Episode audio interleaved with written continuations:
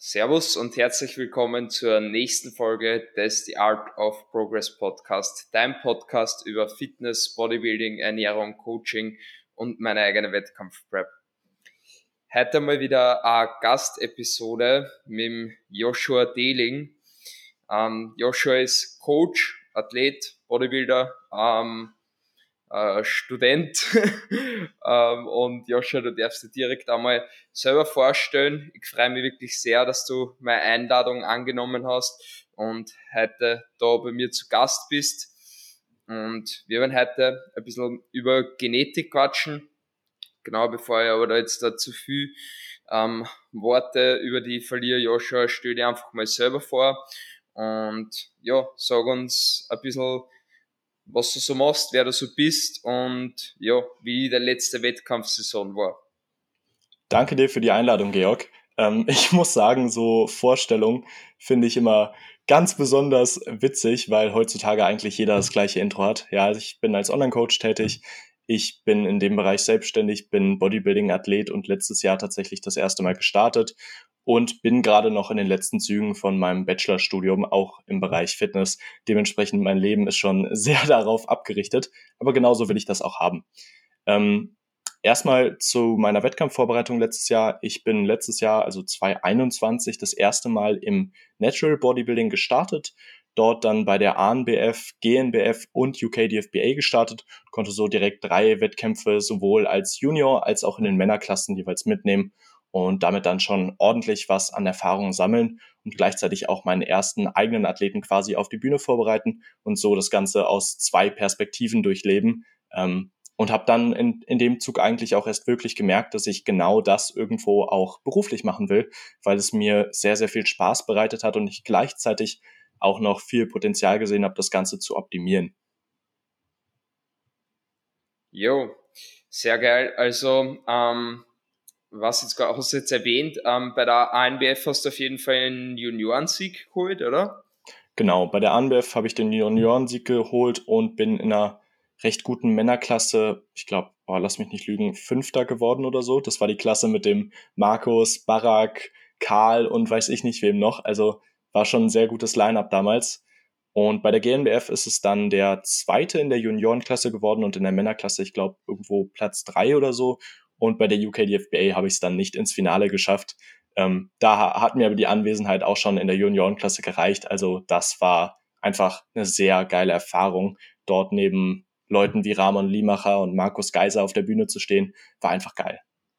Ja, UKDFBA war Juniorenklasse bis 23 Jahre dann wahrscheinlich, oder? Genau, exakt. Das heißt, mhm. da hattest du auch ein paar Leute, die schon ein bisschen älter waren, dementsprechend vielleicht nochmal ein paar mehr Jährchen auf dem Buckel hatten. Ähm, aber das Niveau da war auch einfach war unschlagbar und ich würde immer noch sagen, dass es bisher die stärkste Juniorenklasse ist, die ich je gesehen habe. Wobei dieses Jahr da auch schon echt gute Klassen zustande gekommen sind. Ja, ja, safe. Ähm, genau, wann geht's für die dann das nächste Mal auf die Bühne? Wahrscheinlich dann in einem Jahr circa wieder? Oder was hast du geplant? 2023 tatsächlich nicht. Das hatte ich okay. ursprünglich mal angepeilt. Ähm, aber weil ich jetzt eine längere Reise vor mir habe und ich weiß, dass Bodybuilding da einfach nicht die oberste Priorität haben wird, habe ich mir gesagt, ey, ich lasse mir lieber noch ein Jahr mehr Zeit. Ich starte erst 2024 und ähm, will dann halt auch wirklich in der Männerklasse Fuß fassen können. Weil wenn ich das nächste Mal starte, bin ich so oder so kein Junior mehr, dann lasse ich mir lieber ein bisschen Zeit, nutze die Zeit, um Muskulatur aufzubauen, um die Schwächen so ein bisschen zu verbessern und dann geht's wieder auf die Bühne. Also 2024 ist angepeilt. Es ist aber auch tatsächlich noch eine Option, dass es sogar noch ein Jahr später wird, je nachdem, was sich bis dahin immer ja so im Leben tut, weil ganz ehrlich, es kommen immer so viele Dinge, wo man sich denkt, okay, vielleicht passt die Prep jetzt doch nicht perfekt, die dann eventuell auch Vorrang haben werden. Ja, und vor einem Jahr hätte ich noch gedacht, ich starte auf jeden Fall 2023. Deswegen will ich jetzt nicht zu 100 Prozent ähm, sicher sagen, dass ich 2024 wieder starten werde. Ja, safe. Ist bei mir jetzt auch so, also wenn ich mit meiner Prep fertig bin, ähm, als erstes einmal wahrscheinlich angepeilt, ähm, dann in zwei Jahren wieder zum Starten. Ähm, aber ob sie das dann im Endeffekt wirklich ergibt, ähm, ist, sagen wir mal so, zwei bis fünf Jahre oder so. Ja. Ich glaube, das ist eine gute Zielsetzung, weil ganz ehrlich, zwei Jahre verfliegen. Also wenn du dir einfach mal denkst, die Leute, die letztes Jahr mit mir gestartet sind und in einem Jahr wieder starten werden, die sind jetzt teilweise mit ihrem Pre-Prep-Cut schon wieder fertig. Das heißt, die haben acht, neun Monate Aufbau mitgenommen, mussten jetzt wieder cutten, haben dann vielleicht nochmal vier, fünf Monate Aufbau und dann geht's schon in die Prep. Und dafür würde ich mich ehrlich gesagt noch nicht ready fühlen und vor allem auch nicht das Gefühl haben, dass ich mich so weit verbessert habe, wie ich das eigentlich möchte. Hm, hm. Safe. Sicher genauso. Also zwei Jahre vergingen dann wirklich extrem schnell. Da muss man dann schon sehr Bock auf, auf Bodybuilding und der Prep haben und das muss schon wieder ins private Leben einpassen, dass man wirklich nach zwei Jahren sagt, man geht wieder auf die Bühne. Also ist schon so das Mindeste. Gut. Joscha, wir werden heute ähm, ein bisschen über Genetik quatschen. Ähm, und ja, werden da jetzt einfach einmal eine starten. Ähm, wie ausschlaggebend äh, denkst du, ist Genetik im Bodybuilding und was ist für die Genetik alles? Also was gehört für die da alles dazu? Okay, also ich weiß nicht, ob ich den Spruch mal irgendwo aufgegriffen habe oder ob ich mir den selbst ausgedacht habe, aber mir geht da immer durch den Kopf, Genetik ist überall, aber macht im Endeffekt nichts aus, weil und da muss ich mal ein bisschen weiter ausholen, Genetik ist im Bodybuilding oder eigentlich in allen Sportarten einfach ein unglaublich wichtiger Faktor. Ja, ohne Genetik wirst du niemals in der Lage sein, irgendwas zu erreichen.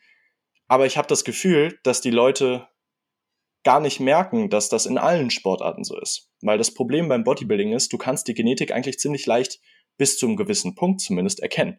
Du kannst dir eine Person anschauen und du siehst, hat die Person einen breiten Schultergürtel? Hat die Person eine schmale Taille? Hat die Person viel Muskulatur? Hat die Person schöne Muskelbäuche? Das sind alles Dinge, die dir direkt ins Auge fallen, wenn du da ein bisschen Affinität für hast. Und dadurch kommt man schnell darauf, okay, die Person hat jetzt eine gute Genetik und eine andere Person vielleicht nicht. Aber wenn wir uns andere Sportarten anschauen, ist die Genetik eigentlich genauso wichtig. Also du wirst auch kein guter Golfspieler, ohne eine gute Genetik zu haben, aber das fällt dir einfach nicht so auf, ja, weil du siehst den selten ohne T-Shirt und kannst dir nicht anschauen, was der für Internal Moment Arms hat und wie viel Schwung der über seine Hüfte generieren kann, sondern beim Bodybuilding ist das Ganze einfach viel oberflächlicher als bei anderen Sportarten. Ja, und deswegen ist das Thema beim Bodybuilding irgendwie immer noch mal größer als bei anderen Sportarten, aber ich glaube gar nicht, dass das fair ist, weil Genetik ist in jedem Lebensbereich unglaublich wichtig und so eben auch im Bodybuilding. So, das Problem, was ich jetzt im Bodybuilding darüber hinaus noch sehe, ist, dass Leute Genetik immer nur auf eigentlich zwei oder drei Faktoren reduzieren. Und das sind die, die ich gerade angesprochen habe. Ja, eine schöne Linie, also schmale Taille und breites Schlüsselbein, sind unglaublich wichtig. Gleichzeitig deine Fähigkeit, Muskulatur aufzubauen. Also wie viel Muskelmasse kannst du überhaupt haben? Wie schnell baust du diese auf? Sind unglaublich wichtig, weil das ist eins der Hauptwertungskriterien im Bodybuilding. Zusätzlich die Muskelbäuche. Ja, wir alle kennen Leute, die einfach so aussehen, als wären sie 20 Kilo schwerer. Wir alle kennen aber auch Leute, die äh, mit, weiß ich nicht, über 90 Kilo auf der Bühne stehen und trotzdem neben jemandem mit 70 Kilo so aussehen, als wären die gleich schwer. Und da kommen dann einfach die Muskelbäuche rein. Und ich glaube, das sind die Punkte, die wahrscheinlich alle Leute, die eine Affinität zum Bodybuilding haben, noch auf dem Schirm haben. Aber dann wird's wirklich spannend, weil Genetik betrifft nicht nur diese ganz oberflächlichen Bereiche, sondern eben auch Dinge wie wie verletzungsanfällig bist du? Weil wenn alle anderen Variablen gleich sind, wird die Person, die weniger verletzt ist, immer den besseren Fortschritt machen. Und es gibt Leute, die sind einfach gefühlt unkaputtbar, die können machen, was sie wollen und verletzen sich nie. Und gleichzeitig hast du Leute, die müssen eigentlich eine Hantel nur falsch anschauen und haben gefühlt schon überall Probleme. Ja, ich habe Leute in meinem Coaching, die hatten noch nie eine Verletzung. Ich habe aber ebenfalls Leute, da denkst du jede zweite Woche, ja, wie ist das jetzt schon wieder passiert? Deine Technik sieht super aus, du erholst dich gut, du schläfst viel und trotzdem hast du eine Verletzung. Und das darf man nicht vernachlässigen. Es gibt aber auch noch weitere Punkte, zum Beispiel die Fähigkeit zu leiden. Eine Wettkampfvorbereitung ist einfach irgendwo kontrolliertes Leiden, ist irgendwo kontrolliertes Hungern und damit kann nicht jeder umgehen. Wenn du damit nicht umgehen kannst und alle zwei Wochen bingst, wirst du nicht mit einer guten Form auf der Bühne stehen können. Das ist einfach irgendwo unmöglich. Gleichzeitig kann man die Fähigkeit zu leiden auch noch irgendwo aufs Training übertragen, weil jemand, der nicht viel Schmerz, viel Laktatansammlung tolerieren kann, der wird ebenfalls auch einfach nicht so hart trainieren können. Und jemand, der, wenn alle anderen Variablen gleich sind, nicht so hart trainieren kann, wird eben auch nicht so viel Muskulatur aufbauen. So, bevor ich jetzt hier alle Variablen äh, vorwegnehme und alles aufliste, was mir einfällt, was sind denn so Dinge, die du für unterschätzt hältst in der Bodybuilding-Genetik? Fällt dir da noch irgendwas ein? Ja, also nicht unbedingt unterschätzt, aber was du eben schon angesprochen hast, eben die Mu Muskelbäuche und die Symmetrie, ähm, sind wahrscheinlich eben so das Oberf Oberflächlichste und, und, und sind natürlich nicht unterschätzt, aber ich glaube, wenn man einfach das nicht gegeben hat, also eben diese Muskelbäuche und die Symmetrie, ähm, einfach eine schöne Physik zu haben, nur diese oberflächlichen Sachen eben, dann kann man zwar sehr gut im Bodybuilding sein, eben mit harter Arbeit etc., aber ich denke, man kann nie so einen Klassensieg oder jetzt irgendwie so im Profi-Bodybuilding so richtig was reißen, wenn man eben nicht genau diese Muskelbäuche und eben diese extrem krasse körperliche Physik hat. Was aber dann eben komplett unterschätzt wird im, im Vergleich dazu, zu diesen eben offensichtlichen Sachen, die, die wir jetzt eh schon genannt haben, ist eben ähm, zum Beispiel äh, Consistency, also dass man wirklich ähm, lang was durchzieht und dass man auch wirklich ähm, sie, da, sie dazu, ähm, dazu sticken kann, eben was langfristig durchzuziehen. Ja, ich denke, ähm, diese Disziplin haben viele Leute nicht und die, diese Disziplin und dieses Mindset ist für mich auch auf jeden Fall sowas, was zur Genetik dazugehört. Also wenn ich jetzt so daran denke, denk, äh, bei mir persönlich, ich glaube körperlich bin ich so von meiner Physik her so mittendrin, würde ich sagen. Also ich bin jetzt nicht so wer, der, der überkrass ist und extrem viel Muskulatur aufbaut. Und ich bin aber auch nicht der jetzt, der, da jetzt körperlich, genetisch quasi extrem schlecht ist, glaube ich. Wo ich aber denke, ich persönlich richtig gut bin, ist ähm, Consistency ähm, und, und vor allem auch das Mindset durchzuziehen und die Disziplin was durchzuhalten. Also das ist sowohl trainingstechnisch bei mir so, dass ich keine Einheiten ausfallen lasse und dass ich mein Training schon seit Ewigkeiten durchziehe, ohne darüber nachzudenken. Und aber auch jetzt da in der Prep bei mir persönlich so, dass ich meine Makros äh, etc. umgesetzt habe, äh, ohne darüber nachzudenken und nie davon abgewichen bin, in der ganzen Prep nicht.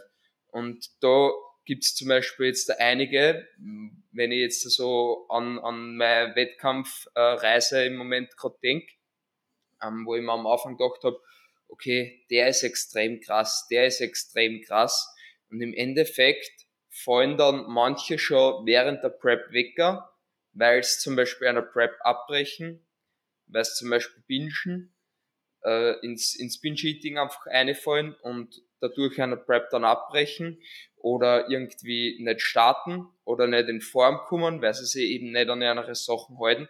Und das gehört auch extrem zu Genetik dazu, eben diese Disziplin zu haben und das Mindset zu haben, äh, eben alles zu geben, also Charakterzüge ähm, spielen für mich einfach extrem in die Genetik ein und werden auch auf jeden Fall vererbt, ähm, genauso wie eben das Körperliche. Den Punkt finde ich super, super spannend, Georg, ähm, du brauchst ja auch die Genetik, um überhaupt hart arbeiten zu können. Man kann die beiden Dinge ja gar nicht voneinander trennen. Also man denkt immer, boah, es gibt die Genetikwunder und es gibt die, die hart arbeiten. Ja, aber du brauchst ja auch die Genetik, um hart zu arbeiten. Aber das ist halt einfach nicht die Genetik, die der Gym Bro sieht, der dich in der Umkleide anspricht und sagt, boah, stabile Brust, Bro, du hast eine gute Genetik. Nee, ja, du hast vielleicht eine der Variablen gerade erkannt, aber das Thema ist halt leider einfach unglaublich komplex und Genetik betrifft halt alle Lebensbereiche. Ja, Genetik ist nicht alles. Du hast natürlich auch irgendwo noch andere Variablen, die wichtig sind, aber Genetik betrifft trotzdem alles. Zum Beispiel auch sowas wie die Stressanfälligkeit finde ich ein bisschen underrated. Weil es gibt Leute, die sind einfach oder wirken zumindest nach außen, egal was passiert, immer entspannt. Und das ist natürlich fürs Bodybuilding, was jetzt so den Cortisolhaushalt angeht, was das Stressmanagement angeht, deine Schlafqualität angeht, unglaublich wertvoll. Und wenn du jetzt jemand bist, der sich wegen der kleinsten Kleinigkeit schon aufregt und egal was du dagegen tust, vielleicht niemals ein richtig gutes Stressmanagement haben wirst, dann wirst du auch dein Potenzial, Muskel aufzubauen, einfach damit blanden. Ja, das darf man nicht vergessen. Gleichzeitig auch ein Punkt, der vielleicht enorm unterschätzt wird, ist der KFA-Settling Point. Ja, wenn du jemand bist, der sich mit, weiß ich nicht, 8% KFA, wie ein Dirk Emmerich, unglaublich wohlfühlst, dann wird eine Prep für dich einfach deutlich angenehmer werden, weil sie erst ab dem Punkt, wo du unter dem Settling Point bist, wirklich schwer wird. Das heißt, du hast dann vielleicht nur acht oder zehn Wochen, wo du leiden musst. Wenn du aber jemand bist, der zu 20% KFA tendiert, ja, gute Nacht, dann darfst du halt ab Woche 5 in der Diät unglaublich grinden. Und das dann aufrechtzuerhalten, ist was ganz, ganz anderes, als wenn es dir erst in den letzten Wochen schwerfällt. Ja, und deswegen finde ich Genetik einfach nur anhand von einem Bild zu beurteilen immer ein bisschen langweilig, weil du kennst halt jetzt nur 10% der Geschichte. Mhm. Mhm. Wie ist das, wie ist das bei dir so? Aber wo ist bei dir so dieser uh, Setting Point, wo du sagst, um, bei dem Gewicht oder bei dem KFA fühlst du dich persönlich wohl? Ähm, ich habe da zwei Punkte. Also einerseits, meiner, mein Setting Point ist ein bisschen niedriger, würde ich sagen, wenn ich jetzt einfach nur so esse, wie ich möchte. Und das habe ich tatsächlich in letzter Zeit absichtlich auch mal probiert, also so in Anführungszeichen intuitiv. Dann pendel ich mich, weiß ich nicht, geschätzt bei vielleicht 12, 13 Prozent KFA ein. Und bei mir kommt noch dazu, dass ich einfach immer leaner aussehe, als ich bin, weil meine Körperfettverteilung einfach recht vorteilhaft ist. Ja, ich habe einen Großteil meines Fettes einfach in den Beinen und das ist natürlich für, sagen wir mal, das Aussehen, Aussehen im Alltag sehr vorteilhaft, weil meine Apps sehen auch, wenn ich 15% Körperfett habe, so aus wie bei anderen Leuten vielleicht mit 10 oder 11% KFA. Und das macht es dann natürlich ein bisschen angenehmer im Alltag. Gleichzeitig habe ich dann in der Wettkampfvorbereitung aber irgendwann das Problem gehabt, dass mein Oberkörper mit 5, 6 Kilo über Stage Weight fast ready aussieht oder sogar fast ready ist meine Beine aber noch fett sind. Und dann musst du ja trotzdem in der Bodybuilding-Klasse weiter diäten. Ja, deswegen ist, ist mein KFA da, finde ich ganz interessant. Mhm. Wie sieht's bei dir aus? Wann würdest du so sagen, hattest du deinen Settling Point unterschritten in der Prep? Oh, ja, es ist schwierig zum sagen, aber ich, ich würde sagen, so circa bei der Hälfte von der Prep, so bei 80 Kilo, habe ich mich schon so ziemlich wohl gefühlt vom, von meinem Essen her und, mhm. und auch von meiner Körperkomposition her. Dann ähm, ungefähr so bis 76 Kilo habe ich, ist eigentlich noch, noch sehr, sehr schön, ähm, dass ich sage, da fühle ich mich noch angenehm. Mhm. Aber, aber alles, was dann drunter geht, da kommen dann auch schon die Diäterscheinungen dann mündlich. Das ja. denke ich auch. Ich, damit bist du wahrscheinlich aber sogar fast noch ein bisschen niedriger angesiedelt, würde ich sagen. Also ich denke, wenn du erst so 5, 6, 7 Kilo vor Stage Weight wirklich Diäterscheinungen bekommst, wenn man das so sagen kann, dann bist du wahrscheinlich sogar noch halbwegs gut aufgestellt. Ähm, ist bei mir nämlich ähnlich. Also ich war ja auch, ich glaube, mein entladenes Gewicht war irgendwo bei Tiefsgewicht 78 Kilo oder sowas und ja. bis bis drei 84 Kilogramm in der Prep lief eigentlich alles super smooth. Ich habe mich gut gefühlt, ich hatte keine großen metabolischen Anpassungen gefühlt in meinem Stoffwechsel und danach wurde es halt deutlich zäher. Ja, aber es gibt halt Leute, bei denen ist das schon mit 10, 12 Kilo Stage Weight so. Das ist natürlich auch ein großer Faktor. Hm. Ja, also das habe ich auch auf jeden Fall beobachtet, dass, dass ich mich relativ lean noch wohlfühle, ähm, weil ich auch schon immer so der war, der eigentlich im Sommer relativ gern lean ausgeschaut hat und, und eher so Sixpack-mäßig um und umläuft. Mhm. Ähm, und, und nie so wer war, der, der gern extrem viel Körperfett gehabt hat. Hast ähm, du dann auch im Aufbau schnell deinen Hunger verloren oder bist du jemand, der in beide Extremer ganz gut reinkommt? Das ist ja auch irgendwo relevant, wie, wie gut du im Aufbau zurechtkommst. Ähm, ich war dann im Endeffekt bei 89 Kilo. Mhm. Ähm, beziehungsweise bei 88,9 war mein letzter Wochendurchschnitt dann vor der Diät.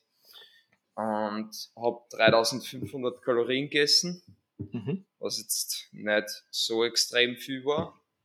Ähm, der Hunger, sagen wir so, ich habe jetzt nicht extrem Probleme gehabt, ähm, irgendwie dass ich mal sage, okay, ich hätte meine 3500 Kalorien gar nicht eingekriegt, aber ich habe halt dann schon, schon manchmal auch so zu so Mehlspeisen oder so solche Sachen gestickt, die ich einfach dann gerne mal eingebaut habe, um, um einerseits was zum Gönnen, andererseits aber auch die Kalorien eine zum Kriegen oder auch so Sachen wie Lachs mit Toast und so weiter, dann ähm, mhm. schon mal ein bisschen, äh, sagen wir so, niedrigeres Volumen gefahren beim Essen, ähm, um meine Kalorien dann eine zu kriegen.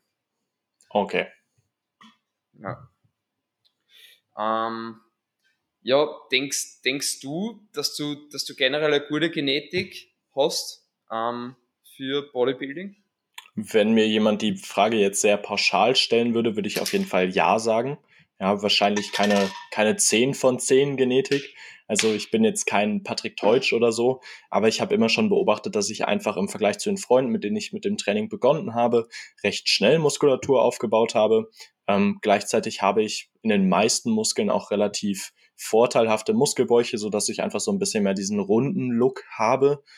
Ähm, und mein Body Fat Settling Point ist halt auch relativ niedrig. Also das wären jetzt, glaube ich, so die besten Voraussetzungen, die ich quasi fürs Bodybuilding habe.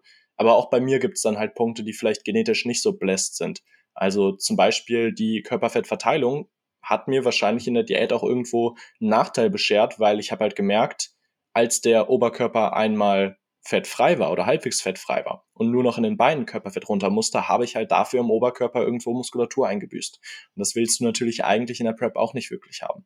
Mhm. Plus, ich habe eine recht, sagen wir einfach mal, anfällige Verdauung. Das heißt, ich kann nicht wirklich Gluten und auch nicht wirklich Laktose vertragen und muss auch bei vielen sehr ballaststoffreichen Obst- und Gemüsesorten einfach aufpassen, dass ich die nicht vertrage. Und dadurch wird halt ein Aufbau für mich persönlich sehr, sehr schwer, weil ich ab einem gewissen Punkt fast nur noch Reis essen kann und bei allem anderen einfach vorsichtig sein muss. Und das macht dann halt auch irgendwann keinen Spaß mehr. Ja, das heißt, da sieht man wieder, Genetik augenscheinlich sehr, sehr gut, hat aber auch relativ große Nachteile.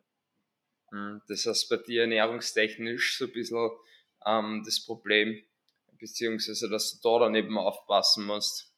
Genau. Und ich habe auch, sagen wir einfach mal, ich, das klingt jetzt immer so Bro-Science-mäßig, aber ich habe einen recht schnellen Stoffwechsel. Das bedeutet, ich muss halt einfach immer sehr viele Kalorien essen. Das war in der Diät am Anfang unglaublich angenehm, weil ich halt mit über 3000 Kalorien mehr als die Hälfte meiner Prep verbringen konnte.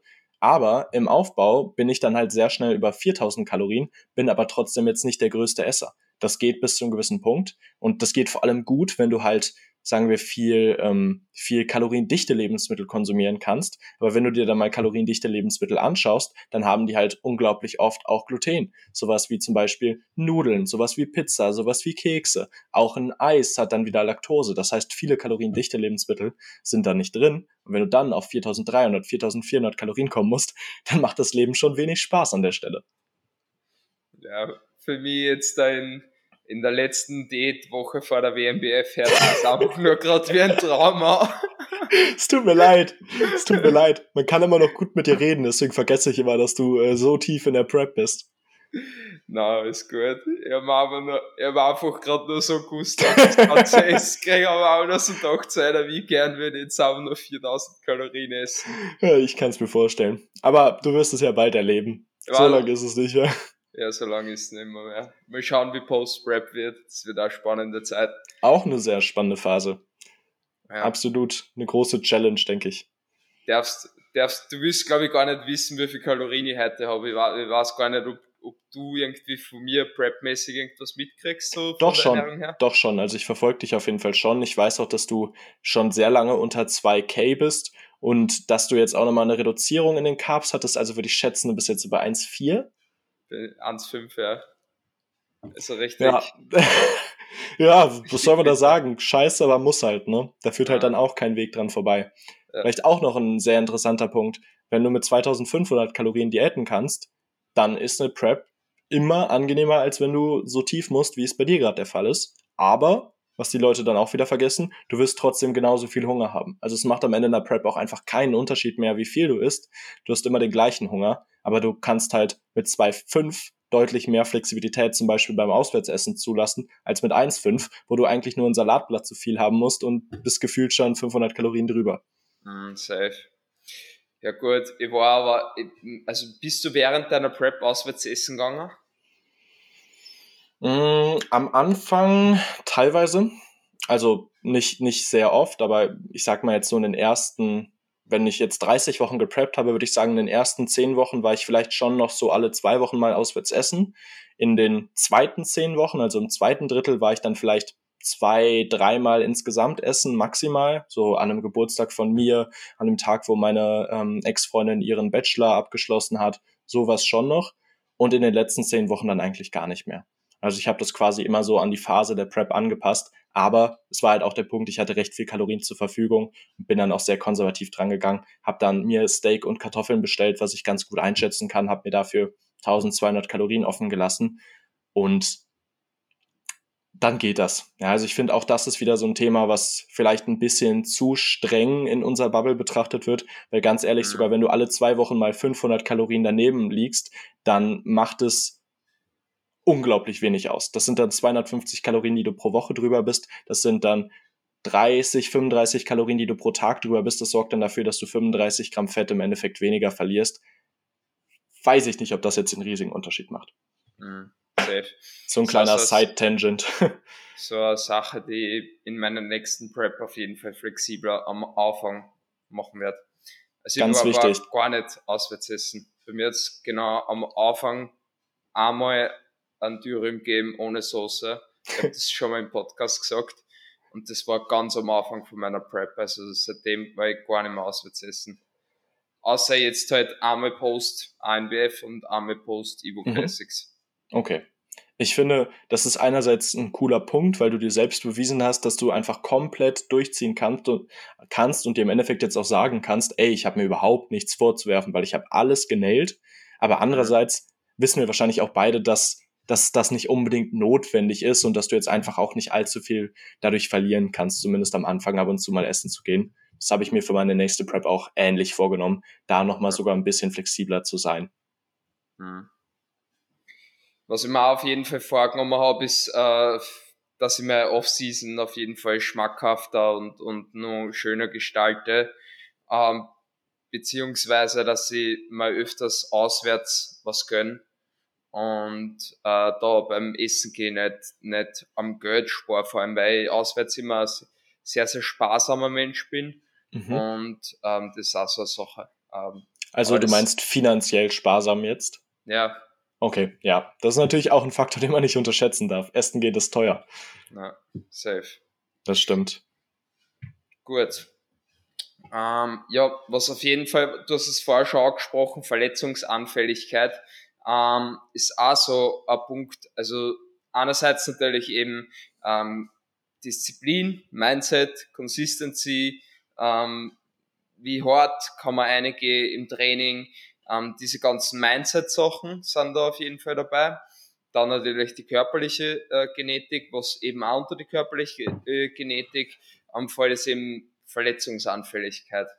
Mhm. Ähm, ist auch so ein Punkt, was einen extrem zurückwerfen kann. Und du hast es auch schon gesagt, ähm, dass du es bei deinen Klienten eben merkst, dass manche eben überhaupt nicht verletzungsanfällig sind und Ewigkeiten durchziehen und äh, andere eben irgendwie dauerhaft verletzt sind und man das so gar nicht weggekriegt. Sobald Sahne irgendwie weg ist, kommt schon wieder irgendwas anderes.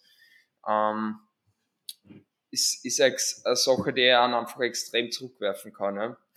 Ähm, wie, ist das, wie ist das bei dir? Ähm, hast du öfters schon mal Verletzungen gehabt oder?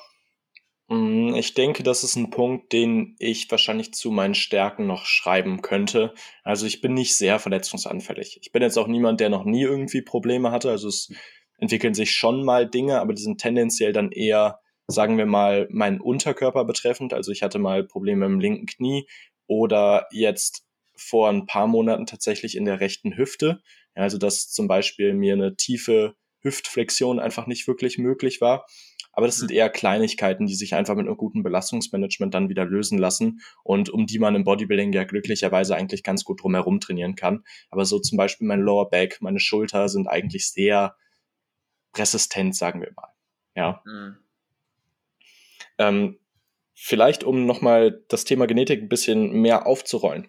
Wenn wir das jetzt sehr auf, sagen wir mal, die, die besten Bodybuilder beziehen, dann finde ich, wird das Thema Genetik irgendwo nochmal ein bisschen lustiger, weil wir alle kennen eben diese Bodybuilder, die eine Klasse auf irgendeinem großen Wettkampf gewinnen. Und so ein Bodybuilder wirst du nicht ohne gute Genetik. Ja, du wirst niemals heutzutage bei dem Niveau, was wir jetzt auch über die Evo Classic gesehen haben, was wir bei der ANBF gesehen haben, was wir schon seit 2019 eigentlich sehen können, eine Klasse gewinnen, ohne eine gute Genetik zu haben. Egal wie hart du arbeitest. Und um das ganze Thema nochmal ein bisschen schlimmer oder spannender zu machen, wenn man sich mal anschaut, wie einzelne Personen, ohne jetzt zu sehr auf Namen einzugehen, trainieren und wie sie im Verhältnis dazu aussehen, dann fragt man sich immer, okay, spielt die harte Arbeit denn jetzt überhaupt noch eine Rolle? Weil, gut, ein Beispiel, was ich jetzt vielleicht droppen kann, die Person wird den Podcast eh nie im Leben hören, die spricht nicht unsere Sprache, aber schaut euch mal ein Training von einem, ich glaube, er heißt Meshako Chang an. Er hat letztens einen ziemlich großen Wettkampf in den USA im Natural Bodybuilding gewonnen und er sieht so aus, als wäre er nie im Leben Netty. Dann habe ich mir mal seine Story angeschaut, habe mir sein Training angeschaut, sein Rückentraining insbesondere. Ja, weil das ist ein Muskel, mit dem struggle ich persönlich, da gucke ich mir auch gerne mal an, was machen andere Leute. So, sein Rückentraining besteht aus, ich glaube, sechs oder sieben Übungen mit drei bis vier Sätzen. Ja, davon sind drei Varianten Pulldown-Varianten, die alle mit einem breiten Griff durchgeführt werden und quasi alle immer das gleiche Bewegungsmuster abdecken. Keiner dieser Sätze war wirklich ans Muskelversagen durchgeführt. Und zu guter Letzt hat er dann noch Pullover mit einer Kurzhantel durchgeführt.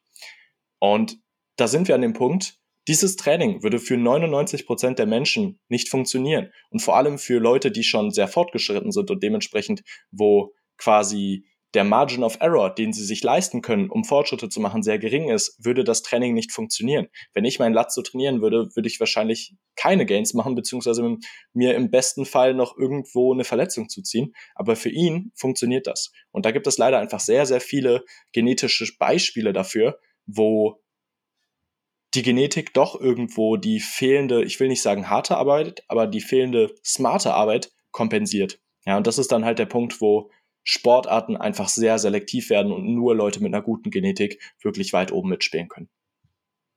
Hm. Es ist auf jeden Fall extrem. Also so äh, mit, mit einer durchschnittlichen Genetik und harter Arbeit kann man es auf jeden Fall weit schaffen im Bodybuilding. Ähm, aber eben diese komplett genetischen, weiß nicht, ob man es jetzt Wunder nennen soll, aber die einfach genetisch äh, beschenkt worden sind, ähm, diese Leute, die, die wird man einfach nie einholen, weil egal wie hart du trainierst und äh, egal wie lange du schon dabei bist, ähm, es gibt einfach Personen im, im, im Bodybuilding oder egal in welchem Sport, das, die sind einfach so weit voraus, dass man das Ganze nie einholen kann. Einfach eben auch vom, vom Aussehen her und eben auch, wie wir gesagt haben, von den Muskelbäuche, ähm, dass das Ganze einfach un unglaublich ist, wie viel da geschafft werden kann, ohne, ohne dass sie wirklich 100% eben ausholen. Genau, absolut. Also ich denke, wenn du jetzt wirklich, sagen wir mal, eine knapp überdurchschnittliche Genetik hast und gleichzeitig mehrere Jahre, sogar Jahrzehnte unglaublich hart arbeitest, dann kannst du es schaffen, sagen wir mal, auf, auf nationalem Niveau einen Klassensieg anzufahren. Das ist definitiv möglich. Aber sobald es dann spätestens in ein Gesamtsiegerstechen geht oder in eine richtig große Show geht oder du vielleicht international dich noch mit weiteren Athleten misst, dann ist irgendwann der Punkt erreicht, da kannst du hart arbeiten, wie du willst. Mit einer durchschnittlichen Genetik wirst du niemals der Beste in, äh, auf so einem Niveau werden. Und da ist dann wieder für mich so ein Punkt erreicht, wo ich die Zielsetzung von vielen Menschen einfach fragwürdig finde. Ja, das ist nämlich dann auch so, der Punkt, was kannst du denn überhaupt mit der Information über deine Genetik anfangen? Du kannst an deiner Genetik nichts ändern. Das wissen wir. Ja, also Epigenetik ist zwar ein Thema, du kannst eigentlich an deiner Genetik was ändern, aber nicht in dem Maßstab, wie es im Bodybuilding relevant wäre. Und dann ist halt wieder die Frage, okay, was, was fängst du jetzt mit dieser Information an, dass du die Genetik hast? Du kannst jetzt entweder sagen, ey, ich habe eine scheiß Genetik, das alles macht keinen Sinn, ich werde niemals so hochkommen, wie ich möchte, ich höre jetzt mit allem auf. Das kannst du machen, das ist wahrscheinlich auch irgendwo verständlich, aber dann war deine Zielsetzung halt von Anfang an die falsche. Weil wenn du dir ergebnisorientierte Ziele setzt, also du setzt dir als Ziel, ich will der Beste in der Welt werden, dann ist die Chance, dass du dieses Ziel nicht erreichst, vor allem wenn du einfach keine außergewöhnliche Genetik hast, schon so groß, dass dieses Ziel einfach absolut keinen Sinn ergibt. Und sogar wenn du die Genetik hast, dieses Ziel zu erreichen, dann ist die Wahrscheinlichkeit trotzdem noch unglaublich gering. Deswegen sollte man vielleicht die Genetik nutzen und sich da irgendwo andere Ziele setzen und sich Ziele setzen, die von der Genetik unabhängig sind, also prozessorientierte Ziele. Ja, irgendwas, was du selbst kontrollieren kannst und was nicht nur von äußeren Umflässen und von deiner Genetik diktiert wird und damit dann vielleicht einfach glücklich im Bodybuilding werden und eben die wichtigste Variable oder eine die wichtig, der wichtigsten Variablen, die Langfristigkeit ähm, aufrechterhalten. Ja, extrem. Also ich finde es ich find's extrem wichtig, einfach sie pers persönlich seine eigenen Ziele zu setzen und eben solche prozessorientierten ähm, Ziele zu setzen und nicht jetzt zum sagen, ja, okay, ich will jetzt irgendwo einen Gesamtsieg holen. Ähm, weil, ja, um das einfach jetzt mal so auszusprechen, ich glaube, wir haben es beide bei der Evo Classics gesehen, ähm, bei so einem, es ist einfach Weltklasse-Niveau, das mittlerweile einfach äh, Bodybuilding ähm, in, in Europa in hat, vor allem Deutschland, England, die Evo Classics jetzt da. Und wenn man einfach nicht äh, eben genetisch wirklich top ist, dann wird man da nie eine Rolle in einem Gesamtsiegerstechen spielen. Zu 100 Prozent. Also ich, ich würde auch sagen, dass du auf der Evo Classic zum Beispiel nicht ins Gesamtsiegerstechen kommst, ohne eine außergewöhnliche Genetik zu haben. Ich glaube, da war das Niveau schon so hoch, dass wir davon ausgehen können, dass dann niemand mit einer in Anführungszeichen schlechten Genetik, zumindest oberflächlich betrachtet, steht.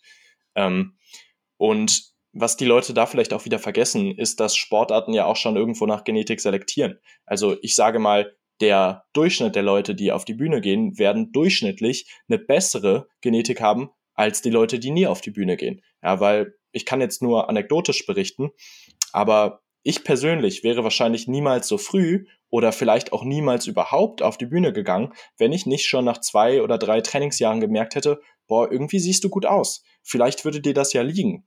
Bei mir persönlich war es nicht so, dass ich Bodybuilder gesehen habe und dachte mir so, boah, so will ich aussehen, ich finde Bodybuilding voll faszinierend, die Sportart ist so geil, sondern irgendwie wurde ich auch von meinem Umfeld so beeinflusst, dass ich überhaupt erst auf die Idee gekommen bin, bin Bodybuilding zu machen, weil dann kommen Leute auf dich zu, die dich trainieren sehen und du hast eigentlich nichts im Kopf. Du willst vielleicht ein paar Mädchen beeindrucken oder so und wirst angesprochen, ey, hast du mal überlegt, auf die Bühne zu gehen? Und ich glaube, so ist das tatsächlich bei vielen, die einfach genetisch irgendwo gut aufgestellt sind, dass sie ihrem Umfeld auffallen und dann zur Bühne hin geleitet werden. Ja, das kann natürlich gut laufen, das kann schlecht laufen. Ähm, aber ich glaube, dass viele Leute, die überhaupt erst starten, durchschnittlich schon eine bessere Genetik haben. Und dementsprechend ist der Durchschnitt von dem, was wir auf der Bühne sehen, auch nicht unbedingt das, was in der Realität geschieht. Hm. Stimmt. Eigentlich, eigentlich, ja, du hast recht, die, die was-Staaten sind eigentlich schon über den Durchschnitt. Und wenn man sich da aber so im Durchschnitt befindet, ist aber einfach nur so ein riesiger Abstand zu diesen Extremen. Genau. Und wenn du dann da im Durchschnitt bist, kannst du das Gefühl haben, ey, ich habe härter gearbeitet als die alle oder als viele und trotzdem bin ich im Durchschnitt. Das heißt, ich habe eine schlechtere Genetik oder habe eine schlechte Genetik, aber das ist ja gar nicht so. Wenn du dich jetzt mit dem Großteil der Menschheit vergleichen würdest, erstens siehst du natürlich besser aus als der Großteil der Menschheit, aber du hast auch mehr Potenzial, besser auszusehen als der Großteil der Menschheit, wenn du überhaupt im Durchschnitt von so einer Bodybuilding-Klasse landest und weißt, dass du jahrelang hart gearbeitet hast. Ja, das darf man da auch wieder nicht vergessen, dass äh, das keine, keine Durchschnittsgröße ist, mit der man sich vergleichen sollte. Mhm. Ja, genau. Und somit, äh, wie du es eigentlich schon gesagt hast, Genetik ist eigentlich ähm, irrelevant, weil man kann aus seinen eigenen Prozess eben einfach nur das außerholen, äh, was möglich ist und sollte eben so seine eigenen äh, äh, prozessorientierten Ziele setzen. Ähm, was kann ich aus mir persönlich außerholen? Ähm, und eben dann zum Beispiel ein Ziel setzen, okay, ich möchte persönlich ähm, in die nächsten drei Jahren, sagen wir mal, fünf Kilogramm Muskelmasse aufbauen, oder egal ob das jetzt realistisch ist oder nicht. Ähm, oder keine Ahnung, sie zum Beispiel in der Offseason ein Ziel zum Setzen, okay, ich möchte jetzt da über 90 Kilo kommen und trotzdem noch äh, meine Bauchmuskulatur sehen. Oder ich möchte jetzt da im Training ähm, 200 Kilo heben. Ähm, und ich denke, solche Ziele sind dann einfach viel wichtiger, ähm, um eben dann einfach für sie persönlich das Maximale rauszuholen und nicht dann zum sagen, okay, ich möchte halt irgendwo einen Gesamtsieg holen. Absolut. Ich glaube, man kann es da fast sogar noch, noch simpler gestalten und die Ziele noch eher in seiner eigenen Kontrolle halten, indem man dann vielleicht sagt, okay, ich schaue jetzt, dass ich wirklich neun von zehn Nächten meine acht Stunden Schlaf reinkriege. Ich schaue, dass ich in neun von zehn Tagen genau auf meinen Kalorienbedarf komme. Ich schaue, dass ich keine Trainingseinheit auslasse, dass ich in jede Session mit dem richtigen Mindset reingehe. Aber das sind im Endeffekt wirklich die Dinge, die wir fast immer kontrollieren können. Klar, es kommt mal irgendwo was dazwischen. Vielleicht fliegt dir mal ein Hamburger in den Mund, den du nicht gesehen hast. Keine Ahnung. Ähm, aber sogar sowas wie 200 Kilo zu heben, also wenn ich auch wieder von der Genetik ab. Ah, jetzt war hm? gerade Internet ein bisschen weg.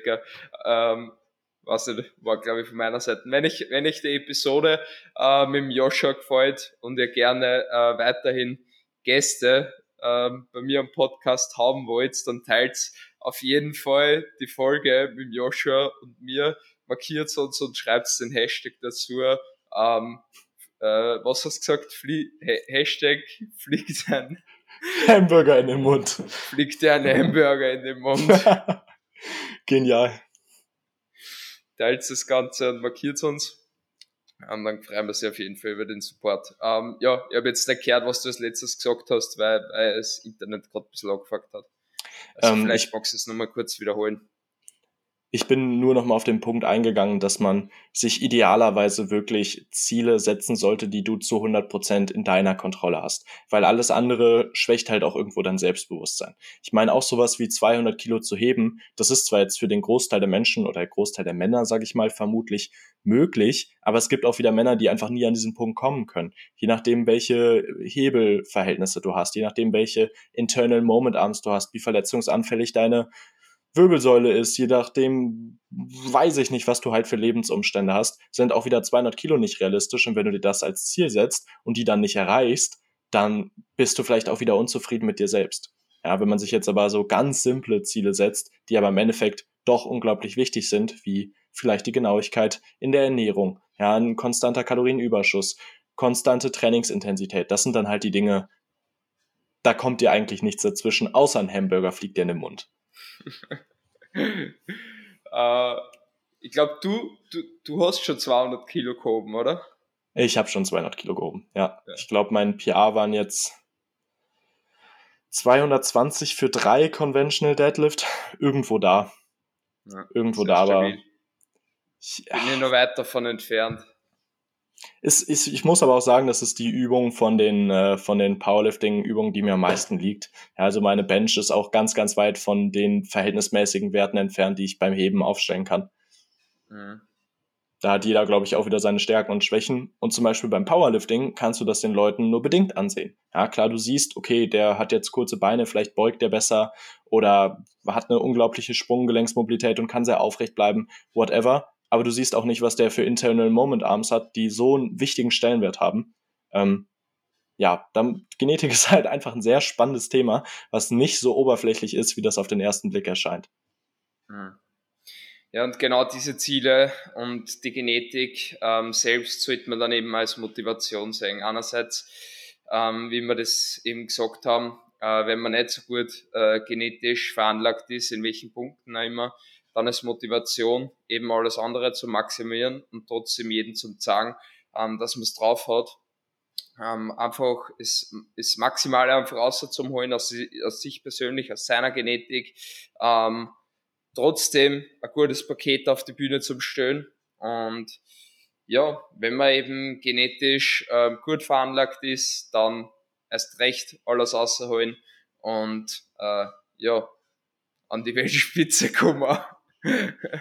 Und ich bin da mal ganz ehrlich, ich finde auch genau die Leute, die vielleicht nicht die beste Genetik haben, aber trotzdem Vollgas geben und wirklich alle Aspekte nailen, so beeindruckend, weil das sind Leute, die wissen, wenn sie halbwegs selbstreflektiert sind, sie werden niemals irgendwas gewinnen.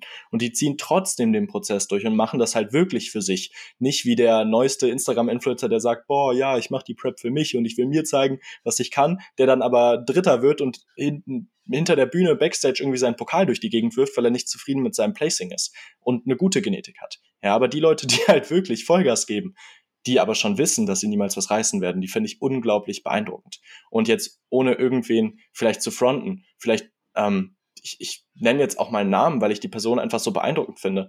Ein Sandro, ja, den kennen die meisten Leute, die den Podcast hier hören, wahrscheinlich auch. Wenn man ja. sich den anschaut, er war, dann. Er war schon zu Gast.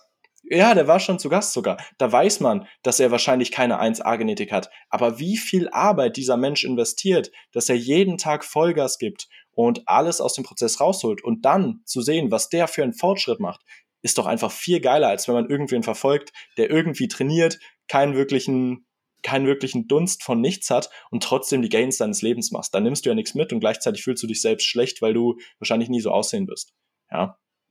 Mhm. Ja, safe. Ich glaube, das ist auch sowas, das können wir jetzt allen Zuhörern und Zuhörerinnen da mitgeben, ähm, einfach das Maximale aus seinem eigenen Prozess rausholen. Ähm, das ist Motivation sein, ähm, sich persönlich einfach voranzubringen ähm, und ja, schauen, dass ein kein, kein Hamburger im Mund fliegt. das ist eine Gefahr, die ist wirklich ernst. Das wissen die Menschen nicht. Vor allem Post-Prep ist die Gefahr wirklich hoch. so geil. Gut, passt. Was mir auch aufgefallen ist, ähm, während dem Podcast, mal so mittendrin, dass ich extrem langsam geredet habe und teilweise extrem lang zum Überlegen gebraucht habe. Ähm, durch die Prep. Ich, ich glaube, das ist aber ganz normal. Also ja. ich habe mir rückwirkend nochmal Stories von mir angeschaut, die ich vor einem Jahr aufgenommen habe. Ich dachte mir erstens, ey, wer ist das kleine Kind, was da mit mir redet? Und Punkt zwei war, warum rede ich so langsam? Ja. Das ist vollkommen normal, aber ich finde ganz ehrlich, das ist nicht so wirklich rübergekommen. Also musst du dir keine Gedanken machen. Ich habe da schon deutlich schlimmere Leute erlebt. Ja, safe. Gut. Ähm, magst du irgendwas aussprechen? Fällt uns noch irgendwas oder irgendeine Frage, die du noch zur Genetik beantworten willst? Oder? Ähm, lass mich mal kurz schauen, ob ich noch irgendwelche Notizen habe. Es gibt eigentlich so viel zum Quatschen drüber, aber. Das Thema ist halt so komplex. Ich glaube, alles, was wir jetzt anschneiden würde, wäre wieder ein eigenes Thema irgendwo. Ich glaube, so die Kernessenz, dass Genetik alles ausmacht, aber gleichzeitig irrelevant ist, haben wir echt gut rübergebracht. Da konnte jeder was mitnehmen. Ja, safe. Denke auch. Ich hoff's. Gut. Ähm, ja, Joscha, dann danke dir, dass du ähm, bei mir zu Gast warst, dass du dir die Zeit genommen hast. Ähm, an die Zuhörer und Zuhörerinnen, ich würde mich, oder wir würden uns natürlich freuen, wenn ihr den Podcast ähm, teilt, wenn ihr den Podcast eine Bewertung auf eurer Lieblings-Podcast-Plattform gebt, auf Spotify, Apple Podcast oder natürlich gerne auf beiden. Ähm, und den Podcast natürlich auf Social Media teilt. Ähm, weil nur so kommt der Podcast am weiter und nur so hat der Podcast überhaupt eine Chance dazu, dass andere Zuhörer dazukommen ähm, und auf die Themen aufmerksam gemacht werden. Ähm, das heißt, markiert natürlich in Joshua mit der Aussicht, wer, wer sich das Ganze auch hört. Und ähm, ja, Joshua, danke, dass du da warst. Ähm, du darfst nur ein paar abschließende Worte natürlich sagen und darfst natürlich ähm, äh, was auch immer du placken möchtest, der Instagram etc., was auch immer du zum Teilen hast, ähm, da noch einwerfen. Ich werde das äh, Ganze natürlich dann äh, in der Beschreibung verlinken. Hat mich sehr gefreut, dass ich zu Gast sein durfte und vor allem auch sehr gefreut, dass wir uns ein, sage ich mal, cooles Thema rausgesucht haben, weil ich bin ehrlich, viele Fitness-Podcasts höre ich aktuell einfach nicht, weil das Thema schon zum hundertsten Mal aufbereitet wird. Wenn mir nochmal jemand erzählt, wie viel Intensität und wie viel Volumen ich brauche, dann äh, drehe ich mich schreiend im Kreis. Ja, und deswegen finde ich es cool, dass wir da einfach mal ein bisschen ein anderes Thema aufgegriffen haben und das Ganze vielleicht auch so ein bisschen äh, witziger rüberbringen konnten, weil ich glaube, das ist einfach ähm, auch für Zuhörer ein bisschen angenehmer. Ja, und das Einzige, was ich an der Stelle noch pluggen wollen würde, wäre mein Instagram tatsächlich. Und zwar ist das Joshua DLG. Du wirst es wahrscheinlich eh in die Beschreibung pluggen, deswegen buchstabiere ich das Ganze jetzt nicht. Und ansonsten gibt's da eigentlich wenig über mich zu wissen. Alles Relevante erfahrt ihr dort. Genau, verlinke auf jeden Fall. Und ja, ich finde es auf jeden Fall gut, dass wir so ein Thema ausgesucht haben, das mal ein bisschen was anderes ist. Und ähm, vor allem nicht so ein stumpfes Thema ist, weil ich habe letztens auch das Kompliment gekriegt, dass mein Podcast äh, so ein Podcast ist, den man einfach gern nebenbei hört, neben Spazieren etc. Ähm, und der eben auch mal lustige Themen und, und dem auch gern mal eben quasi so ähm, zur Garde hört oder, oder eben einfach um Spaß am Zuhören zu haben und nicht äh, unbedingt irgendwie sowas, wo man sich jetzt was mitnotieren muss oder ähm, wo man jetzt irgendwie versucht, extrem was aus dem Thema zum Lernen oder so, ähm, weil es einfach halt so stumpf und, und langweilig das Thema ist, wie du eben gesagt hast, dass das äh, schon extrem oft auf Podcasts besprochen worden ist. Also da einmal auch danke fürs Feedback zum Podcast. Das freut mich wirklich sehr. Ich hoffe, ihr hört natürlich im Podcast weiterhin. Wie gesagt, ähm, könnt das Ganze eben mit Teilen etc. unterstützen. Und wenn ihr mehr solche lustigen Themen oder eben lockere Themen und so lockere Talks haben wollt, dann ähm, gebt mir gern erstens einmal Bescheid, welche Themen und natürlich auch, äh, wen ihr nur am Podcast hören wollt, mit wem ich nur quatschen soll, ähm, damit ich da auch über eure Wünsche Bescheid weiß. Gut, dann danke fürs Zuhören. Wir beenden den Podcast mit dem Motto des Podcasts Start, Fail, Learn, Grow. Ich wünsche euch noch eine schöne Woche, ähm, einen schönen Abend, einen schönen Tag, wann immer ihr den Podcast hört und wir hören Sie bei der nächsten Episode. Danke und Servus.